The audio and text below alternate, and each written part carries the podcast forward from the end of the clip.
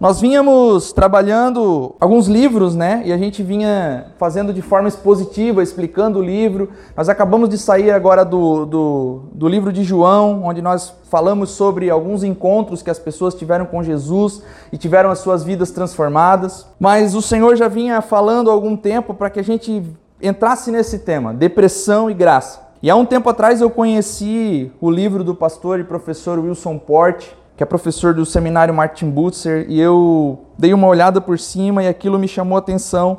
E então o Senhor vinha falando que nós devíamos entrar nesse tema, depressão e graça. Então, meu irmão, essa série ela vai ser diferente das demais, ela é uma série temática. Nós não vamos pegar um livro e expor aquele livro, expor as perícopes, nós vamos tratar de forma temática. O tema, geralmente, ele tem um cunho um pouco mais motivador, mas não quero que você pense que eu estou virando um pastor coach ou coisa do tipo, tá? Então nós vamos tratar do tema depressão. Obviamente, gente, que eu quero tratar aqui com vocês, como falei no vídeo, de forma pastoral, bíblica e espiritual. Por que isso, pastor? Porque eu não sou psiquiatra, então eu não posso receitar remédio para você. Eu não sou psicólogo, não posso fazer terapia com você, mas eu posso mostrar para você como a Bíblia trata algumas coisas referente a esse tema. E ainda que eu não possa fazer terapia com você, nós estamos aqui para aconselhamentos, conversas e assim por diante. O que eu quero dizer? Nós não queremos descartar que você, em algum momento de depressão ou de angústia, que você procure as ferramentas necessárias. Psiquiatra para um remédio, psicólogos para terapias, porque nós acreditamos que a depressão ela se dá por vários motivos. Pode ser um motivo hormonal, pode ser um motivo de alguma coisa que aconteceu na sua vida e pode ser um motivo de pecado. E entenda bem, meu irmão, que o pecado que eu estou falando aqui não é o pecado, ai meu Deus, então se eu estou em depressão eu não vou falar nada para ninguém porque vão achar que eu estou em pecado. Não, eu já acho que você está em pecado, meu irmão. Porque nós somos pecadores, nós estamos em pecado, certo? Nós não vivemos no pecado deliberadamente como aqueles que não conhecem a Cristo, mas nós somos pecaminosos, o nosso coração é pecaminoso, aqueles que nos cercam são pecaminosos. E a depressão às vezes se dá por esse motivo. Se você se ira comigo, você está pecando. Se eu estou te magoando, eu estou pecando. Então nós estamos pecando, meu irmão, o tempo todo, ainda que não deliberadamente. Então nós vamos falar aqui a respeito de essa depressão causada por pecados, por coisas que nos rodeiam. E a primeira, é, o primeiro tema que nós vamos tratar, nós vamos falar sobre Moisés. Olha que interessante que casou a última música. Eu nem combinei com o cara que estava cantando, mas mas é Moisés, a oposição e fracasso que nos derrubam. E eu quero ler com você o capítulo 11 de Números. Vamos ler lá então. Aconteceu que o povo começou a queixar-se das suas dificuldades aos ouvidos do Senhor. Quando ele os ouviu, a sua ira acendeu-se e o fogo da parte do Senhor queimou entre eles e consumiu algumas extremidades do acampamento. Então o povo chamou a Moisés, este orou ao Senhor e o fogo extinguiu-se. Por isso, aquele lugar foi chamado Taberá, porque o fogo da parte do Senhor queimou entre eles. Verso 4: um bando de estrangeiros que havia no meio deles encheu-se de gula e até os próprios israelitas tornaram a queixar-se e diziam: Ah, se tivéssemos carne para comer. Nós nos lembramos dos peixes que comíamos de graça no Egito e também dos pepinos, das melancias, dos alhos porós, das cebolas e dos alhos. Mas agora perdemos o apetite, nunca vemos nada a não ser este maná o maná era como semente de coentro e tinha a aparência de resina. O povo saía recolhendo o maná nas redondezas e o moía num moinho manual, o socava num pilão, depois cozinhava o maná e com ele fazia bolos. Tinha gosto de bolo amassado com azeite de oliva. Quando o orvalho caía sobre o acampamento à noite, também caía o maná. Moisés ouviu gente de todas as famílias se queixando cada uma à entrada da sua tenda. Então acendeu-se a ira do Senhor e isso pareceu mal a Moisés. E ele perguntou ao Senhor: Por que trouxeste esse mal sobre o teu servo? Foi por não te agradares de mim? me colocaste sobre os ombros a responsabilidade de todo esse povo? Por acaso fui eu que o concebeu? Fui eu quem deu a luz? Por que me pedes para carregá-los nos braços, como uma ama carrega um recém-nascido para levá-lo à terra que prometeste sob juramento aos seus antepassados? Onde conseguirei carne para todo esse povo? Eles ficam se queixando contra mim, dizendo: Dê-nos carne para comer. Não posso levar todo esse povo sozinho. Essa responsabilidade é grande demais para mim. Se é assim que vais me tratar, mata-me agora mesmo. Se te agradas de mim, não me deixes ver a minha própria ruína. Feche seus olhos, vamos orar. Senhor, nós te louvamos nessa noite, Pai. Acabamos de ler a tua palavra, Pai. E Estamos nos preparando agora para ouvir ela, Deus. Pai, que o teu espírito gere vida em nós agora, Senhor Deus. Abra os nossos corações, que o teu espírito gere fé em nós agora, Deus. Em nome de Jesus, Pai. Abrimos nossas mentes, nossos corações, Pai, que sejamos sábios nesse momento, Pai, que não sejamos é, ignorantes em algumas coisas que vamos ouvir, Pai, mas que sejamos sábios, Pai, que a tua sabedoria esteja sobre nós, Pai. Assim nós te louvamos, assim nós te agradecemos e te bendizemos. Amém e amém. Todos nós, meu irmão, conhecemos a história de José, que é vendido como escravo pelos seus irmãos e depois se torna o governador do Egito. Ao tornar-se governador do Egito, ele leva a sua família para viver com ele no Egito e se estabelecem lá. E se passa muitos anos, os hebreus eles se multiplicam, eles viram muitos e então levanta-se um faraó que não conhece mais os feitos de José. Aquele povo agora muito numeroso e o faraó com medo, o faraó então pega e escraviza aquele povo, faz deles escravos, com medo que se eles se rebelassem contra o faraó, Seria uma guerra civil muito sangrenta e com certeza o Egito não aguentaria porque eles eram muitos. E o povo fica como escravo no Egito. E então Deus levanta esse homem, Moisés, para libertar o povo daquela escravidão. E nós conhecemos, meu irmão, toda a história, não precisa contar. É, o mar se abre, nós vimos coluna de fogo protegendo eles do frio, nós vimos nuvens protegendo eles do calor. O povo atravessa aquele mar aberto e, e, ainda até hoje existe especulação se isso, se isso realmente aconteceu. Nós acreditamos que realmente aconteceu. E Deus provê eles de todas as maneiras. Manda maná dos céus para que eles possam se alimentar. Mas ainda assim, esse povo, meu irmão, de coração duro, revela sua ingratidão, reclama que no Egito eles tinham muitas coisas para comer que no Egito eles comiam melhor, que no Egito as coisas eram melhor. O povo, meu irmão, esqueceu rápido da sua escravidão. Aquele povo de espírito duro se esquece rapidamente que eles eram escravos no Egito. Eles só se lembram que eles comiam bem, não lembram-se mais que eles estavam em escravidão. O povo, meu irmão, ainda cobiçava as coisas do Egito, pois não estavam com o coração verdadeiramente em Deus. O coração do homem, meu irmão, ele é tão pecaminoso que tem a tendência de esquecer rapidamente das bênçãos que o Senhor nos dá. Ele tem a tendência de ignorar as suas promessas e sempre encontra defeitos na providência de Deus. Percebe que nós já sabemos, nós já entendemos o que é um tipo, um antítipo, e Moisés ele é um tipo de libertador, é algo que anunciava a vinda do Messias. Ele tiraria o povo do Egito, mas só que está apontando para que Jesus, que não viria tirar a gente de uma escravidão momentânea, mas viria nos tirar da escravidão do pecado. Então nós sabemos o que, que é esse, essa, essa sombra. Moisés era uma sombra do Messias. E o coração é tão pecaminoso, como eu falei, que nós temos a tendência de esquecer rapidamente da providência do Senhor, é que nós conhecemos a Cristo nós sabemos que Ele é o nosso advogado, nós sabemos que Ele se entregou por nós, nós sabemos que Ele verteu o seu sangue, e quando nós passamos por alguma tribulação, nós não lembramos que nós temos a salvação. Eu sempre falo aqui que se tudo der errado na nossa vida, ainda assim nós temos a salvação. E percebe que nós esquecemos da salvação, nós só lembramos da luta que estamos passando naquele momento. Nós não conseguimos lembrar que nós somos tirados da escravidão do pecado, que Jesus veio como libertador e nos tirou. E agora a gente só olha para o nosso problema, nós só olhamos para aquilo que estamos passando naquele momento. E meu irmão, definitivamente os caminhos do Senhor, eles não são os nossos. Ele entra com providência, muda a nossa rota, mas isso não significa que o novo caminho, esse caminho que nós vamos trilhar com Cristo agora, ele é um caminho de de rosas, é um caminho que nós não vamos enfrentar lutas, nós vamos enfrentar lutas, mas nós temos a Cristo.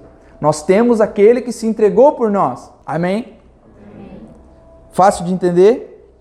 E um povo, meu irmão, egoísta, que só pensa no seu bem-estar, que é esse povo do Egito, acha que eles estão sendo prejudicados e acha que Moisés está numa boa. Nós estamos aqui, ele tirou a gente de lá, nós estamos sendo prejudicados, ele trouxe a gente para esse deserto e ele não está vendo que nós não temos comida, ele não está vendo que nós não temos carne, ele não está vendo que nós só temos esse maná, ele não está vendo que no Egito nós comíamos comidas melhores, ele não está vendo que nós não podemos desfrutar de coisas boas nesse deserto? Será que não tinha túmulo suficiente no Egito? Ele trouxe nós para morrer no deserto?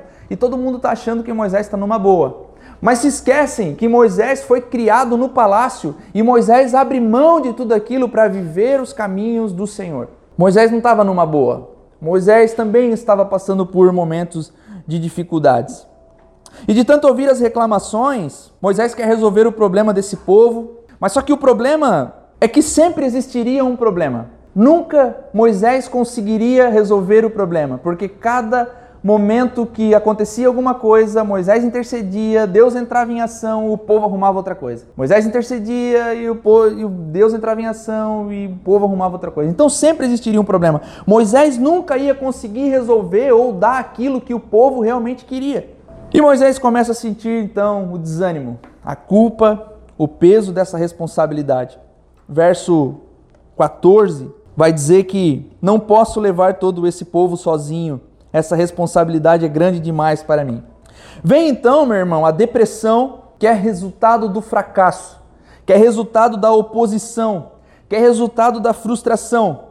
Algo que tem sido extremamente comum nos nossos dias, algo que tem sido visto em todos os momentos, em todo o tempo, pelas pessoas que nos rodeiam. Pessoas que se frustram porque o seu futuro não está como elas planejaram. Pessoas que se frustram porque elas planejaram, elas vislumbraram alguma coisa e agora aquilo que elas vislumbraram não está mais do jeito que elas queriam. Elas se frustraram porque tudo aquilo que elas queriam fazer não deu certo. Algo tão comum para nós. E além de se frustrar com o seu futuro, as pessoas ainda, ainda encontram oposição em todas as áreas de sua vida. Eu já sou frustrado com os meus problemas porque eu vislumbrei alguma coisa que eu não alcancei e ainda eu alcanço, eu, eu, eu, eu sou vítima da oposição das pessoas que falam de mim, que reclamam de mim, que não entendem os meus problemas. Além de ser fracassado, Moisés, né? Não estou falando que você é fracassado. Além de estar fracassado agora, ele ainda tem que lidar com a oposição com as pessoas reclamando de quem ele era e o que ele havia feito. E nós vivemos assim, as pessoas nos criticando e nós não fazendo aquilo que realmente projetamos fazer. Mas a boa notícia, meu irmão, é que nós não precisamos estar nessa situação. Porque mesmo que nós nos encontremos em uma situação de tristeza por causa do fracasso, mesmo que nós, nos encontramos em uma situação de pressão, Deus deseja nos tirar disso.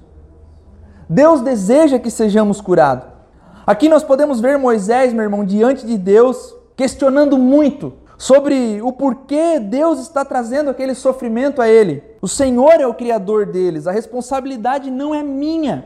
Eu não posso carregá-los. O que Moisés sente aqui, meu irmão, não é apenas um momento de tristeza, mas um momento de grande estresse causado pela pressão sofrida. Percebe, irmão, que a depressão, o, momento de tristeza, esse momento de melancolia, esse momento que nós, é, essa escuridão da alma, ela não é algo dos nossos dias.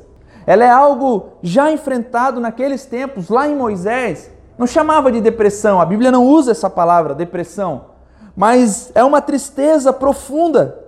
O que Moisés sente aqui, meu irmão, é um momento de grande estresse causado pela pressão sofrida. Ah, como é possível, cara, ele sofrer estresse no deserto? É, meu irmão, ele sentiu. Porque ele tinha que liderar um, aquele povo, que não era pouco. E ele sofreu o estresse da oposição, as pessoas o criticando, as pessoas falando dele.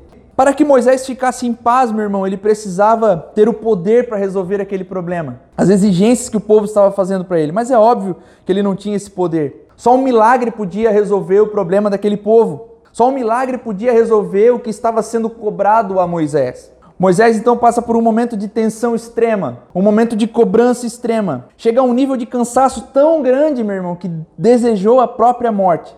Pediu para que Deus o levasse. Nós, meu irmão, frequentemente absorvemos as responsabilidades que não são nossas, assumimos coisas que não temos o poder necessário de resolução e acabamos adoecendo, cansando, elevando os níveis de estresse. Nós assumimos, às vezes, a posição de Moisés, nos colocando entre um problema e uma resolução que nós não conseguimos resolver. Percebe que Moisés ele não tinha como resolver aquele problema a não ser que fosse através de um milagre, mas ele estava se colocando numa situação que ele precisava resolver. E então os seus níveis de estresse chegam a um nível tão alto, a um cansaço tão grande mental, que Moisés pede e exige de Deus a própria morte. Comum nos nossos dias ou não? Você já se sentiu assim em algum momento e dizer assim, Senhor, olha, eu estou cansado, não dá mais me leva. Eu não sei se você já se sentiu assim, meu irmão, mas eu já me senti. Eu já me senti em algum, alguns momentos que, cara, eu não tenho mais força. Eu não tenho mais como ir adiante. E Moisés, o cara, o tipo de Messias, a sombra do Senhor Jesus, chega um momento de dizer: Eu não aguento mais. Eu não, não suporto mais. A, mur a murmuração desse povo aqui, meu irmão, era não era diretamente contra Moisés, ela era uma murmuração contra Deus. Mas a motivação daquele povo foi o que levou Moisés à exaustão mental.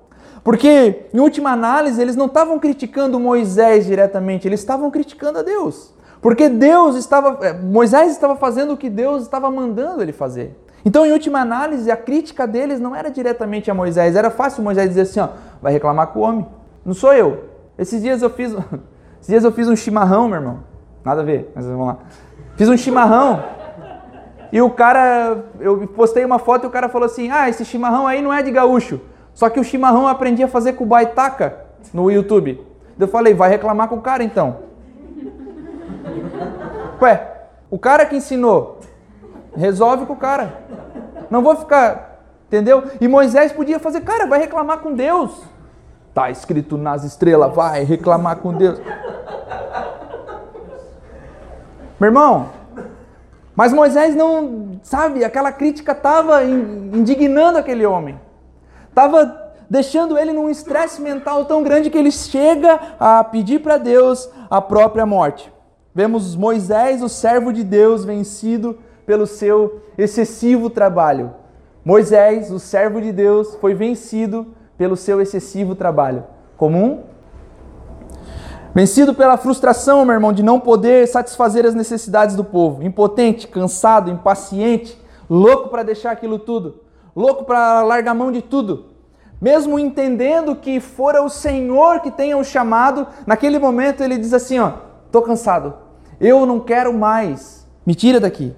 E nós conhecemos pessoas assim, meu irmão. Nós até mesmo já passamos por isso, ou estamos passando por algo desse tipo passando por opressão, e quando eu digo opressão, não é a opressão demoníaca, que também é real, a gente sabe que ela é real, ela também pode existir, mas é a opressão das pessoas, as pessoas que criam expectativas em nós, as pessoas que esperam algo de nós que nós não podemos dar. As pessoas que nos cobram de uma maneira tão ferrenha e que nós ficamos loucos querendo resolver aquilo e somos tomados por um exaustivo cansaço mental a ponto de nos ajoelharmos e chegarmos diante de Deus e dizer: Deus, eu não aguento mais. Mas por quê? Nós precisamos realmente disso, meu irmão. Nós precisamos realmente resolver problemas que não são nossos. Por conta dessas opressões, as pessoas chegam a um nível de esgotamento mental, meu irmão, tão severo que chegam a ficar assim como Moisés, triste, cabisbaixo, desejando a própria morte. E quem chega a esse ponto, meu irmão, já perdeu a esperança total. Já perdeu a esperança que alguma coisa pode melhorar. Porque já chegou a um nível de cansaço tão grande que, mesmo que um milagre aconteça, não existe mais razão para viver. Não existe mais razão para que eu continue a fazer isso que eu estou fazendo. Eu perdi a minha motivação. Mas será que a morte realmente resolve esse problema? Será que morrer era o, a resolução do problema de Moisés? A morte com certeza não resolveria o problema dele, porque a morte de Moisés, meu irmão, ela apenas transferiria o problema para alguém que Moisés dizia que amava. Perceba que eu tenho um problema e eu de repente eu, eu quero me livrar desse problema e eu penso em tirar a minha vida, eu quero morrer naquele momento. Só que se eu morro, o problema vai ficar para minha esposa, quem eu falo que eu amo a todo momento. E agora ela vai ter que enfrentar esse problema sozinha, que eu morri, transferi o problema para ela e não estou mais aqui para ajudar. Então o problema daquele povo não era facilmente, não, não seria resolvido facilmente, porque Moisés morreria, transferiria o problema com certeza para o Arão, que estava ali, e agora Arão teria que resolver sem Moisés ainda. Perdeu um ente querido. Então percebe que a morte não é a saída para resolver, resolvermos os problemas do dia a dia. Pensamentos suicidas, meu irmão, eles são fruto desse cansaço mental que nós sofremos por tentar resolver, às vezes, os problemas dos outros, ou às vezes até os nossos mesmos, os nossos problemas.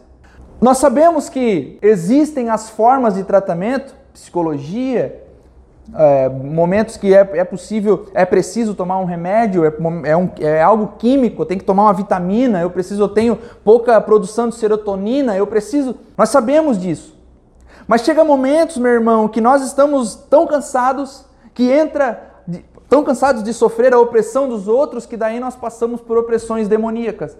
Que daí vem os pensamentos de morte, o pensamento de não querer mais viver, eu não quero mais estar aqui, mas a morte não resolve o problema. A única morte que resolveu o problema foi de Jesus. Mas só que ele ressuscita no terceiro dia, você não. Infelizmente? Ou felizmente? Não nos parece, meu irmão, que a murmuração desse povo aqui era algo pontual. Nos parece que era algo constante. E além de ser constante, crescente, né? Para que Moisés chegasse a esse nível de estresse. Era algo que era todo dia e cada dia mais. Nós, meu irmão, somos humanos frágeis e dependentes de Deus. O cuidado do Senhor nos guarda das aflições, meu irmão, do dia a dia. Nós viemos aprendendo que nós não somos invencíveis. Ainda que muitos preguem que nós somos invencíveis, nós não somos. Invencíveis em que sentido? Mesmo que estejamos com Cristo, mesmo que a gente esteja convertido, mesmo que a gente esteja na caminhada de fé, as lutas virão, as batalhas virão, vai ter dias de tribulações. Nós não somos invencíveis. Ah, agora eu estou com Cristo e beleza, maravilha, não tem. Muitos pregam isso, mas não, a, a palavra não nos garante isso. Pelo contrário, ela diz que nós teremos aflições, mas tem de bom ânimo. Bom ânimo. Se nós perdermos o bom ânimo, aí Satanás se aproveita. Aí Satanás toma conta. Deus, meu irmão, permanece o mesmo Deus que conversou com Moisés. Ele não muda, a gente viu, imutável, transcendente, imanente, onipotente, onisciente, esse é Deus, ele não muda. Deus não muda. E nós, meu irmão, temos a mesma estrutura de Moisés. Moisés era alguém falho, imperfeito, com a mesma estrutura corpórea que nós temos, não tinha poderes, né? Quando abre o mar, é o poder de Deus se manifestando, não, Moisés não tinha poderes. E se Deus permanece o mesmo que conversou com Moisés, se ele é imutável, ele é o mesmo que pode nos auxiliar. Ele é o mesmo que pode fazer alguma coisa por nós. Ele é o mesmo que pode transformar a nossa mente, o nosso coração através da palavra. Ele é o mesmo, meu irmão, que pode dar conselhos para nós. Ele é o mesmo que pode mudar a nossa rota, mudar a nossa caminhada. No deserto, meu irmão, existia uma imensa demonstração de poder de Deus e o povo viu isso. Se você ler, vai ver também o poder de Deus sendo. O maná estava caindo do céu, afinal de contas, eles estavam se alimentando. Mas aquele povo começa a lembrar das comidas do Egito. O povo então, meu irmão, passa a caminhar, começa a murmurar, o tempo deles começa a se prolongar naquele ambiente, eles vão ficando no deserto, passam a murmurar mais, passa o tempo a demorar mais. E Moisés já não aguenta mais aquilo, meu irmão, porque provavelmente ele não sabia que ele passaria tanto tempo no deserto. Quando Deus chama ele, faz toda aquela coisa no Egito, as dez pragas, Quando eles são finalmente liberados para ir embora, com certeza Moisés não imaginou que ia passar 40 anos com aquele povo chato, caminhando. Mas ele não, já estava muito tempo caminhando e ele já não está aguentando mais. O povo, né, reclamando todo dia, reclamação crescente, um ano, dois anos, meu Deus. E parece que isso que os hebreus vêm fazendo, meu irmão, não é diferente do que nós estamos fazendo nos nossos dias. Nós vivemos excessivamente pelas coisas desse mundo. Nós vivemos o tempo todo lembrando de como era a nossa vida antes de Jesus. Porque quando eu comecei a, a frase de alguns, quando eu comecei a ir na igreja, as coisas começaram a dar errado. Não, já estava tudo errado antes. Não está dando errado agora, porque antes era melhor. Está lembrando das comidas do Egito, meu irmão, mas você não está percebendo que nós estamos indo rumo à terra prometida. Porque Jesus veio e Jesus nos prometeu isso. Veja, Jesus não prometeu prosperidade, Jesus não prometeu um carro zero, Jesus não prometeu que você teria um, um avião, mas ele prometeu a vida eterna. Ele prometeu a salvação. Ele disse assim: se estiverem em mim, chegarão lá. E é por isso que eu não me canso de dizer, meu irmão, que se tudo der errado, se nós estivermos passando por algum problema, nós temos que nos lembrar que, opa, pelo menos eu tenho a salvação. Agora, se você está passando por um problema e você não tem a salvação, aí se arrepie.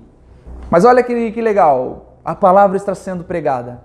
A maior de todas as profecias está aqui.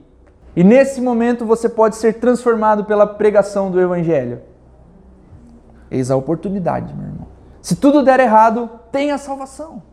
A gente conhece o crente errado quando a gente pergunta: você tem certeza da sua salvação? Ele, é! Não tem. Meu irmão, você precisa ser transformado pela pregação do Evangelho, pela real pregação do Evangelho. Acreditamos, meu irmão, que as coisas desse mundo e as coisas que nós queremos pode preencher o vazio que nós tanto procuramos, mas são apenas comidas do Egito que vão matar a nossa fome temporariamente, mas não vão nos saciar por todo o caminho no deserto. A única coisa que vai saciar a nossa fome por todo o caminho do deserto é o pão da vida. E quem que é o pão da vida? É Jesus. Jesus é o pão da vida. Nós precisamos nos alimentar das palavras de Jesus para que nós possamos caminhar até a terra prometida em segurança. Ah, é só maná. Meu irmão, é maná. Cai do céu. Os hebreus queriam as coisas da antiga vida, meu irmão. O tempo da escravidão, queriam o que era imediatamente satisfatório. Quando esse povo não encontrou o que queria, meu irmão, foram para cima de Moisés. Foram logo para cima do, do, do cara que tirou eles de lá. Depositaram nele toda a sua frustração. Depositaram nele tudo o que o pecado gerava neles. Frustração, oposição, ira, reclamação, murmuração, tudo aquilo que o pecado gerava neles, eles despejavam sobre Moisés. Mas o que Moisés podia fazer? Qual era a culpa de Moisés? Ele não poderia fazer nada. Ele não tinha o que fazer para aquelas pessoas. Não tinha o que dar para elas.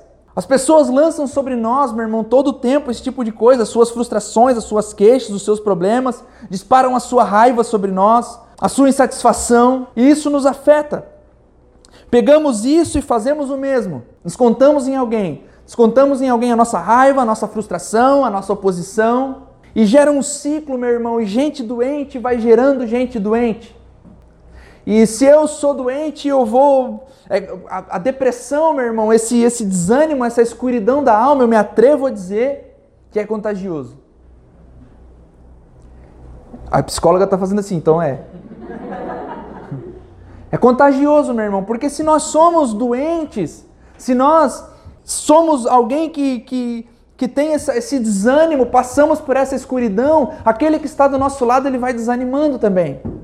E um povo que tinha uma escuridão da alma agora chega até Moisés, contagia Moisés. Moisés, meu irmão, por outro lado, conseguiu se livrar desse momento de tristeza, esse momento que assolava a alma dele. Mas como? Moisés tinha alguma coisa diferente daquele povo.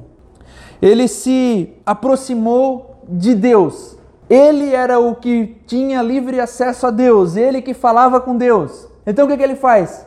Ele se aproxima de Deus No momento do desespero, ele vai até o Senhor. Ele sabia que não era capaz de vencer aquele problema sozinho. Ele sabia que não era capaz de dar para aquele povo o que eles queriam. Então ele vai até o Senhor. Ele foi sincero, se derramou diante de Deus, ouviu atentamente tudo que o Senhor lhe aconselhou. Para sair daquela angústia, meu irmão, mais uma vez ele tinha que seguir a rota que o Senhor tinha designado. Ele já vinha fazendo tudo que o Senhor ordenara que ele fizesse. E agora, no momento de fraqueza, ele chega diante do Senhor e o Senhor diz: faz isso. E ele faz de novo, vai de novo aonde o Senhor quer que ele vá. Obedece ao Senhor novamente. Embora simples, meu irmão, a atitude de Moisés, ela o salva, meu irmão, de um momento que ele deseja não mais viver.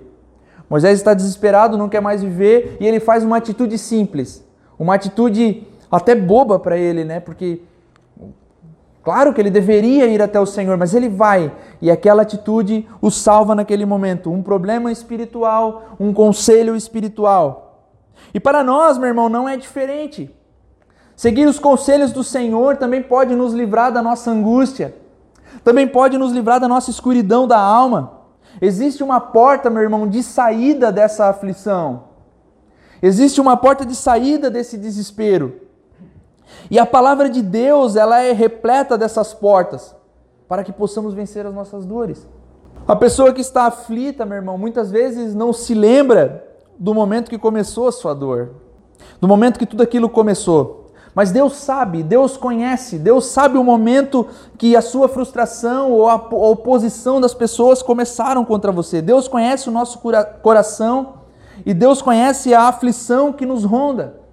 Nós vemos aqui, meu irmão, um homem com um fardo gigantesco em suas costas, um homem que se entristeceu por carregar o problema que não lhe pertencia, prestes a jogar tudo para o alto. Moisés estava triste, solitário, mas mesmo assim, nesse momento, ele conhece o Deus que ele serve. Nesse momento, ele sabe a quem ele está obedecendo. Ele se levanta e vai falar com Deus, e vai ser sincero com Deus vai entregar ao Senhor aquilo que estava roubando a sua paz, vai se derramar aos pés de Deus, tomado pelo fracasso, meu irmão, mas sabendo que já tinha cumprido grandes coisas, talvez até tomado pela ira, Moisés vai até Deus, o Deus que havia o tirado do Egito, o Deus que já havia livrado de tantas aflições. E a resposta que o Senhor dá são únicas, são conselhos apenas para Moisés. Deus nos trata, meu irmão, de forma única. Nós não somos o centro do coração de Jesus, como falam, mas Deus nos trata de forma única. Deus nos dá respostas únicas. Nós não podemos pegar os conselhos que são dados a Moisés e querer aplicar na nossa vida, não. Mas quando nós vamos até Deus, Ele nos dá respostas únicas. Ele nos dá caminhos únicos e como nós devemos fazer para sair dessa situação. E às vezes, meu irmão, a gente vai buscar, estamos passando por um momento de depressão, vamos buscar o conselho de alguém a pessoa diz assim: olha, vai, ou vai no médico, né? O médico diz: toma esse remédio. E a gente não toma. Meu irmão, a gente não para para pensar que essas coisas, terapia e medicação, não eram coisas que Moisés tinha. Isso é graça comum para nós no nosso tempo. É graça comum. Foi feito para nós. Se é preciso, toma o remédio. Se é preciso, vai à terapia. É graça comum, é algo que Deus deixou para nós. Deus nos presenteia com esse tipo de, coisa, meu irmão. Nós precisamos estar dispostos a ir ao encontro dele. E se ele mandar, vamos fazer algumas coisas. Precisamos fazer algumas coisinhas aqui. Vamos acordar, vamos levantar, vamos lá. Não podemos, meu irmão, achar que essas coisas são demoníacas. São coisas que nós não podemos fazer.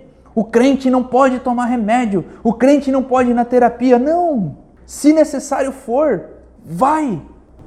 O conselho do Senhor a Moisés, meu irmão, foi que ele elegesse 70 anciões tementes a Deus, ou anciãos, para que ele pudesse auxiliar, naquele, auxiliar aquele povo na sua vida espiritual. Já havia gente ali que era incumbida de ajudar nos problemas é, pessoais deles, nos problemas políticos e, enfim. Mas agora Deus está dizendo para ele assim: para cuidar da vida espiritual desse povo, tu precisa eleger 70 anciãos, 70 homens tementes a Deus. E eles vão te, te ajudar. E Moisés faz isso, ele cumpre o que Deus manda ele fazer. O coração de todo problema, isso é uma frase de Warren Wiersbe, ele vai dizer que o coração de todo problema é o problema do coração. A menos que os corações sejam transformados pelo Senhor, a conduta e o caráter das pessoas não mudam. A menos que nós nos entregamos ao Senhor e nós sejamos transformados pelo poder do Evangelho, o nosso caráter e a nossa conduta não muda. Nós já sabemos que é o Senhor Jesus que é o Espírito Santo que gera fé em nós. Nós precisamos de Jesus para poder ter fé em Jesus. E nós precisamos ir até Ele, nós precisamos que Ele gere fé para que nós possamos ir até Ele, para que Ele possa transformar o nosso coração. Nós precisamos de Jesus em todo o tempo, em todo momento, a cada passo, a cada decisão. Nós precisamos de Jesus. Em momentos de depressão, precisamos de Jesus? É óbvio. Se nós precisamos dele até para que ele gere fé em nós, para onde eu vou correr primeiro quando eu estiver em momento de aflição? Aos pés de Jesus, aos pés de Cristo. O primeiro problema, que era liderar o povo, já estava resolvido. Elege os 70 anciãos, eles vão, resolvem o teu problema. Para o segundo problema, meu irmão, que era a gula daquele povo, eles queriam carne, quero carne, quero carne, deu churrasco. Agora, Quer o segundo problema? Deus agora envia aquelas codornizes. Pode ver, meu irmão, lá no verso, verso 31. Você tem sua Bíblia aberta aí, verso 31. Ali vai contar que Deus envia as codornizes, que eram aves que voavam a menos a, pouco mais de um metro do chão, que eles podiam catar com as mãos, e eles catavam aquelas codornizes, matavam e comiam a carne que eles tanto queriam, né? Mas quando Deus quer de fato, meu irmão, julgar as pessoas, Ele permite que nós façamos o que nós realmente queremos fazer. Ele permite que nós façamos as coisas do nosso jeito. E olha o que diz, meu irmão, o Salmo 106, 14 e 15. Dominados pela gula no deserto, puseram Deus à prova nas regiões áridas. Deu-lhes o que pediram, mas mandou sobre eles uma doença terrível. Estavam felizes, meu irmão, devorando a carne mas o julgamento veio sobre eles e muitos morreram.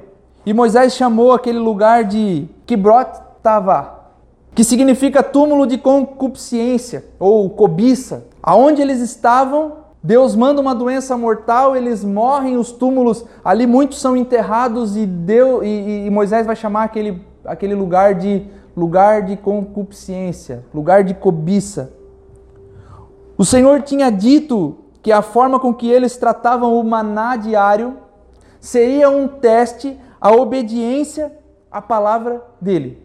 Presta atenção, meu irmão. A forma que eles tratavam o maná diário era um teste da obediência à palavra dele.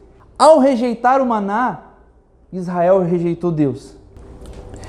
Isso nos faz lembrar, meu irmão, a forma que nós tratamos a palavra de Deus. Sabe por quê? Porque nos tipos e antítipos, nas sombras, o maná representa a palavra de Deus. O pão que caía dos céus representa a palavra de Deus, a palavra revelada do Senhor. E como a tratamos, meu irmão, é a forma que nós tratamos o próprio Deus. A forma que tratamos a palavra de Deus é como o povo tratava o maná, com desdenho. Ah, foi bom no começo, mas não quero mais. Ignorar, meu irmão, ou desobedecer deliberadamente a palavra traz juízo sobre nós. Hebreus 12. Ignorar a palavra, ignorar a revelação, ignorar a profecia. Ah, eu não gosto dessa igreja, não tem profecia. Está aqui a profecia, a maior de todas as profecias. Ignorar a profecia é ignorar o próprio Deus. Nós, meu irmão, devemos cultivar um apetite pela palavra e não nos alimentar das coisas do mundo, não querer nos alimentar daquilo que nos alimentávamos antes. Nós agora temos um novo alimento, a palavra, o maná. A palavra nos traz vida, meu irmão. A palavra nos traz vida e vida em abundância. Palavra do Senhor, o maná, para que nós possamos alcançar os conselhos como Moisés alcançou, nós precisamos ler e meditar a palavra.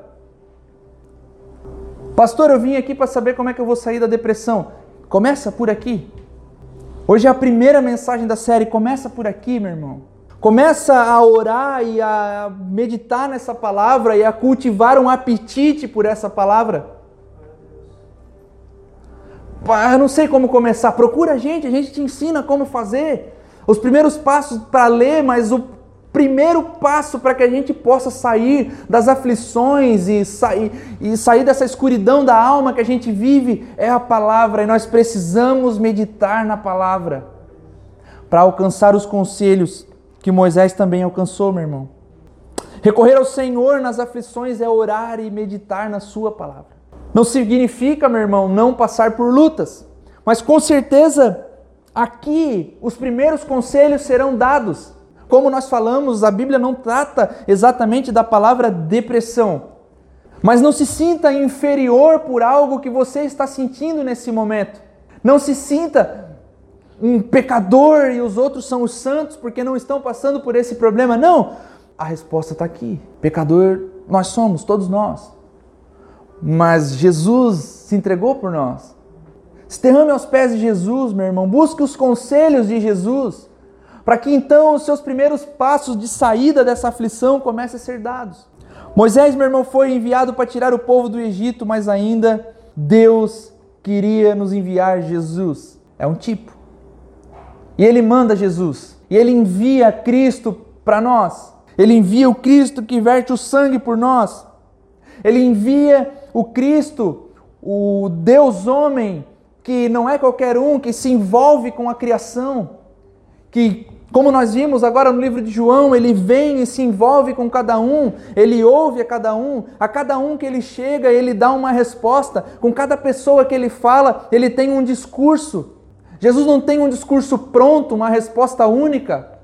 Para cada pessoa que ele se encontra, com Nicodemos era um discurso, com a mulher do poço de Jacó era um discurso, com Natanael foi um discurso, com os discípulos de Emaús foi um discurso.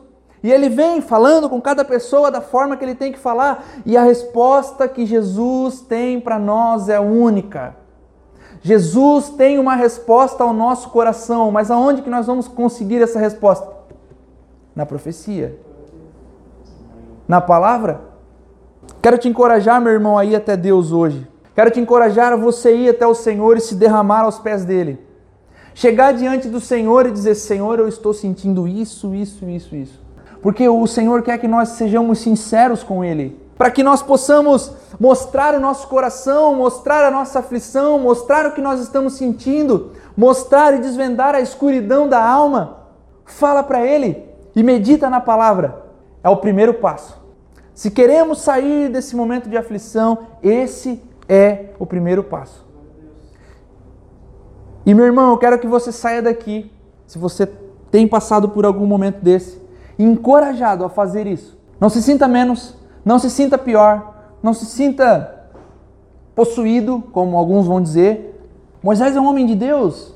Moisés é um homem que caminhava e conversava com Deus e ele passa por um momento de tristeza e vai até o Senhor com toda sinceridade com todo o seu coração rasgado, com toda a sua lamentação. Comece por aqui, irmão.